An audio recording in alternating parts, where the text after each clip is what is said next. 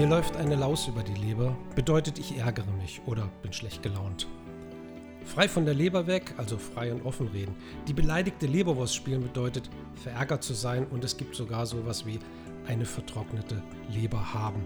Bedeutet, ich möchte gern was trinken, meist ist das dann wohl der Alkohol, der gemeint war. Sie ahnen sicher schon, um was sich der heutige Podcast dreht. Wir sind hier im Institut für Umweltmedizin in Wolfhagen, in dem man sich im Speziellen mit der Diagnostik und Therapie von Umweltkrankheiten beschäftigt.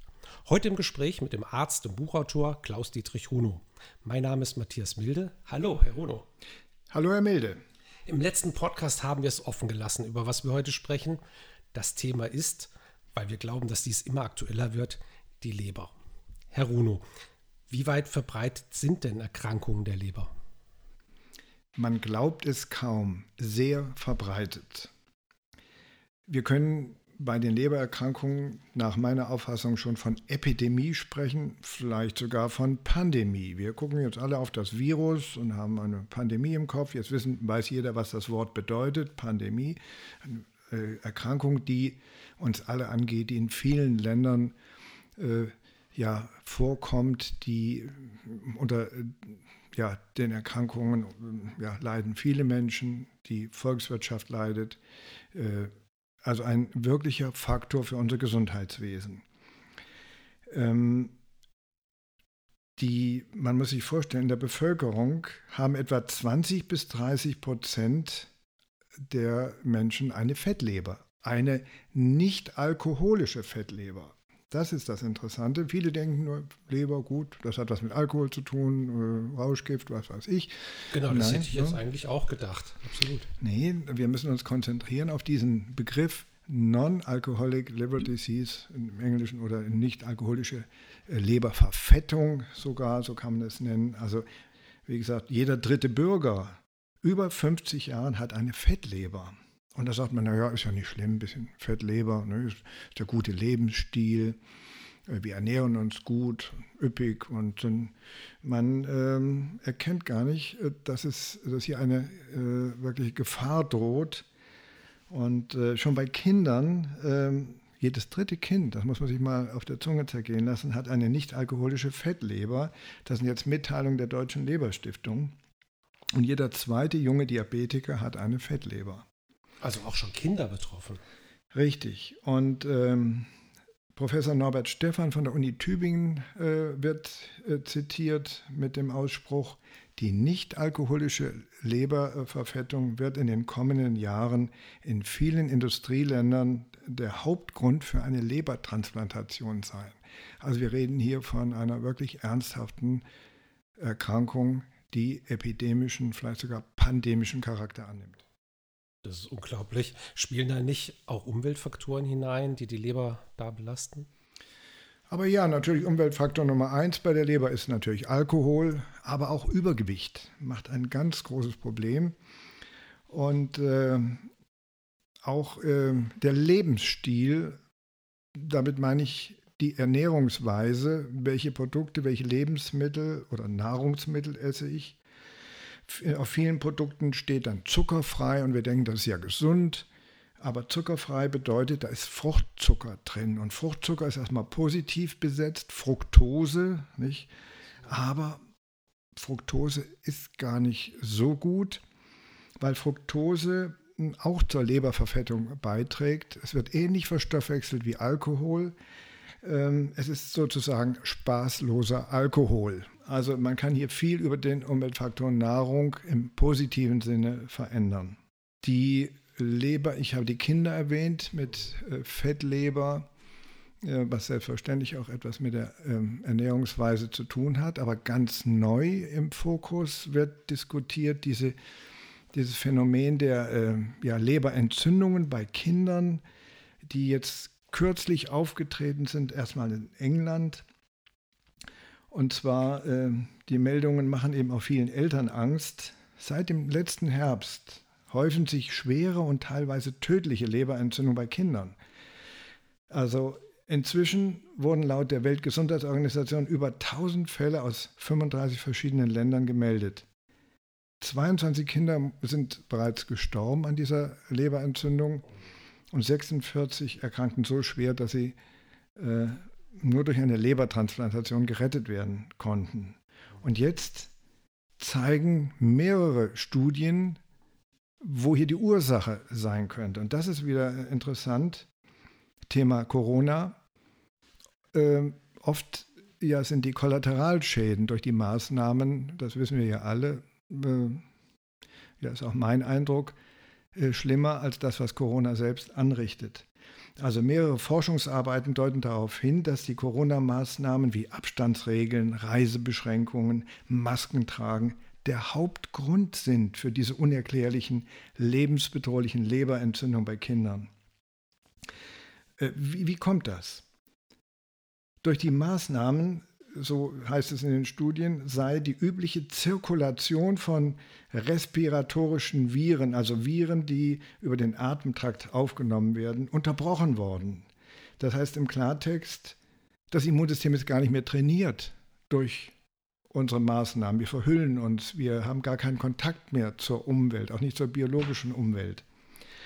Und äh, man hat hier zeigen können, dass eben, wenn zwei Viren gemeinsam auftreten, das Immunsystem überfordert ist und die Viren sich dann tatsächlich über die Leber äh, ausbreiten können und es zu ganz bedrohlichen Reaktionen kommt. Also hier äh, muss man doch ernsthaft überlegen, ob die Maßnahmen, die jetzt auch wieder diskutiert werden im Zusammenhang mit Corona, nicht zu viel Schäden anrichten. Mhm. Da habe ich äh, eine ganz konkrete Frage. Welche Auswirkungen hat denn solch eine geschädigte Leber auf andere Organsysteme? Ja, die Leber ist unser zentrales Entgiftungsorgan. Und äh, wenn die Leber nicht richtig entgiftet, dann steigen Giftsubstanzen im Blutkreislauf an, äh, zum Beispiel das Ammoniak. Und Ammoniak schädigt das Gehirn. Und äh, dann, wir müssen bedenken, die Leber macht nun Folgendes. Die Leber muss Darmbakterien, also Bakterien, die sich im Darm vermehren und in den Blutkreislauf gelangen, die kommen nun in die Leber und die Leber muss sie rausfiltrieren. Wenn die Leber nicht richtig funktioniert, dann stauen sich praktisch Mengen an Bakterien im Blutkreislauf an und das hat zur Folge, dass ich, dass ich eine chronische Entzündung entwickle. Und äh, diese, dieses Entzündungsgeschehen kann dann dazu führen, dass ich in äh, verschiedenen Organen eben Reaktionen habe. Es können Gelenkbeschwerden entstehen, äh, Verhaltensstörungen, die Haut kann krank werden. Also die Leber ist ein wichtiges ja, Bakterien, äh, ja, Zerstörungsorgan. Okay. Und übrigens, äh, wenn ähm, die Leber äh, verfettet ist, äh, steigt auch das Diabetesrisiko. Also ich komme von einer Krankheit in die andere. Mhm. mhm. Welche Untersuchungen würden Sie empfehlen, um den Grad der Belastung bzw. Schädigung der Leber abzuklären? Ja, die üblichen Tests, das sind ja die Transaminasen, also ich nenne sie mal äh, GOT, GPT, Gamma-GT. Äh, das sind also äh, Substanzen, die der Hausarzt messen kann im, im, Blut, in einer ganz normalen Blutuntersuchung.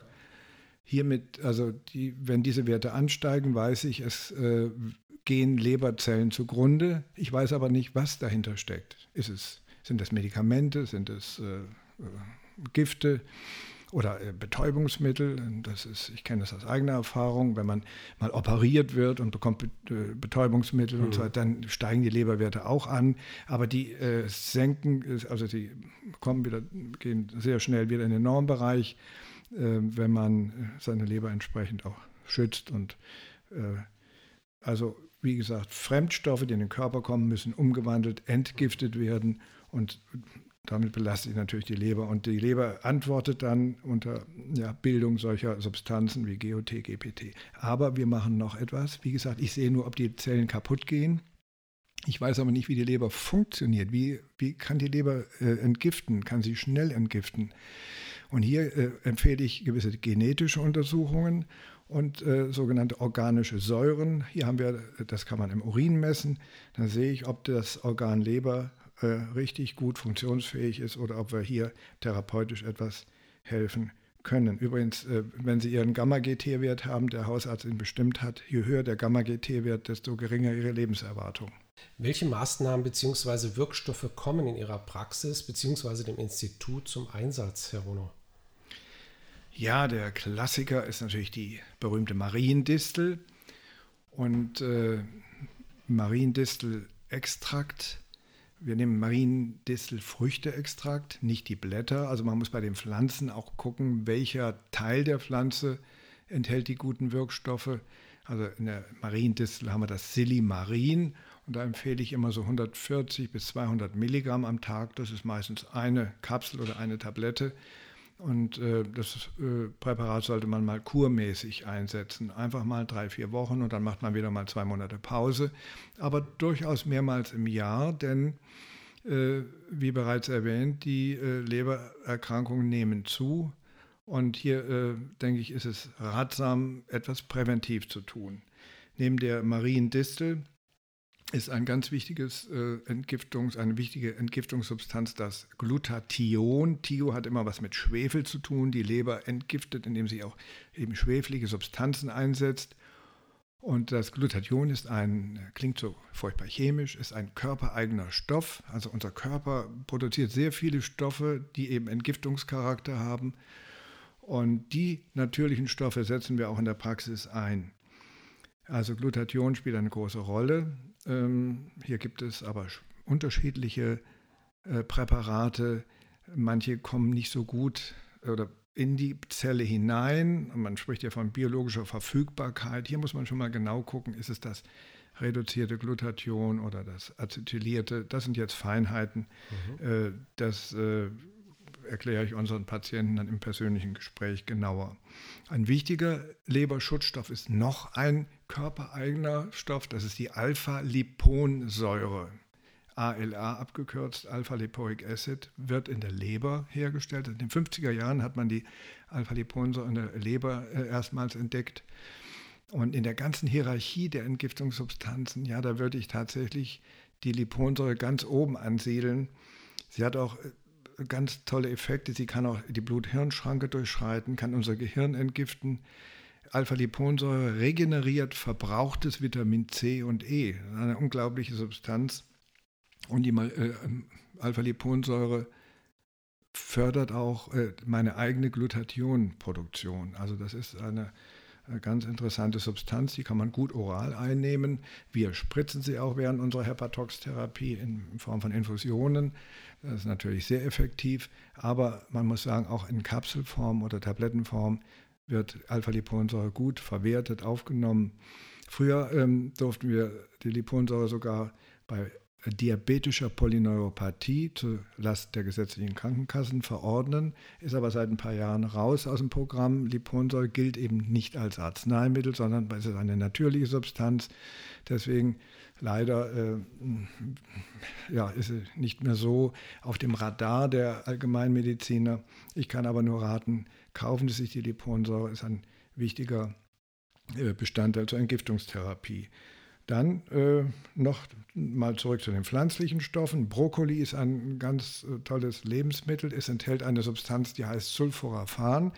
Und Sulforaphan aktiviert in, in meinem Genpool die Entgiftungsfunktionen. Äh, äh ja, Und bei dem ganzen Entgiftungsprogramm brauche ich natürlich wie bei der Müllabfuhr Energie. Es muss ein Lastwagen kommen, nicht wahr? Da wird Benzin verbraucht äh, und dann wird der Müll abtransportiert. Und so ist das in unserem Körper auch. Äh, ich brauche Energie und um die Energie zu unterstützen, äh, brauchen, setzen wir die Substanz Coenzym Q10 ein. Also als Fachwort Ubiquinol. Das ist die neue Form des aktiven äh, Coenzym Q10. Und dieses Coenzym Q10 geht hinein in die Zelle, in unsere kleinen Atomkraftwerke, die sogenannten Mitochondrien, und verstärkt praktisch ja, die Energiesituation. Und wenn die Patienten hier bei uns in Wolfhagen äh, therapiert werden, in dieser Hepatox-Woche, es ist eine Infusionswoche, fünf Tage, äh, die Patienten bekommen Infusionen und auch ein orales Therapieprogramm. Mittags gibt es eine vegane Suppe, äh, also auch über den, die, die, Nahrungsaufnahme wollen wir den Körper entlasten und entgiften. Und als ergänzende Maßnahmen haben wir auch noch eine Sauerstoffüberdrucktherapie, die HBOT, Hyperbaric Oxygen Therapie. Und mit all diesen Werkzeugen unterstützen wir die Entgiftungsprozesse und auch die äh, Immunprozesse. Also wir stärken die Immunabwehr, was ja extrem wichtig ist. unser Professor in Marburg sagte immer, nicht der Keim, also nicht der Krankheitserreger ist das Problem, wir sind das Problem. Und wenn ich es schaffe, meine hm, Zellen in eine Situation zu bringen, die eben ein hohes Energieniveau hat, die gut entgiften kann, ja, dann bin ich, habe ich also eine gute Situation in dieser belasteten Umwelt, in der wir leben. Herr Runo, danke für diesen kurzen Einblick. Das war's auch schon mit der heutigen Podcast-Folge. Wir sagen ganz vielen Dank an Herrn Runo und wie immer finden Sie hilfreiche Links und weitere Informationen in den Shownotes weiter unten oder auch gerne hier über das Institut. Telefonnummer, Mail und so weiter finden Sie hier natürlich auch an gewohnter Stelle. Wir freuen uns, Sie bald wieder in unseren Band ziehen zu können und sagen bis dahin, bleiben Sie gesund. Auf Wiedersehen, bleiben Sie gesund. Dankeschön. Tschüss.